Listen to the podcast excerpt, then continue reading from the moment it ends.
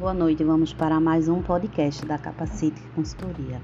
Hoje nós vamos falar sobre planejamento. O que é um planejamento? É a gestão e administração de uma tarefa através da preparação, organização e estruturação de um plano para alcançar determinado objetivo. Quais são os pontos positivos do planejamento? Ele melhora a apreensão do conteúdo, aprimora as técnicas e qualidades dos estudos, organização do tempo, melhora a saúde psíquica e diminui a procrastinação. Aguarde mais podcasts.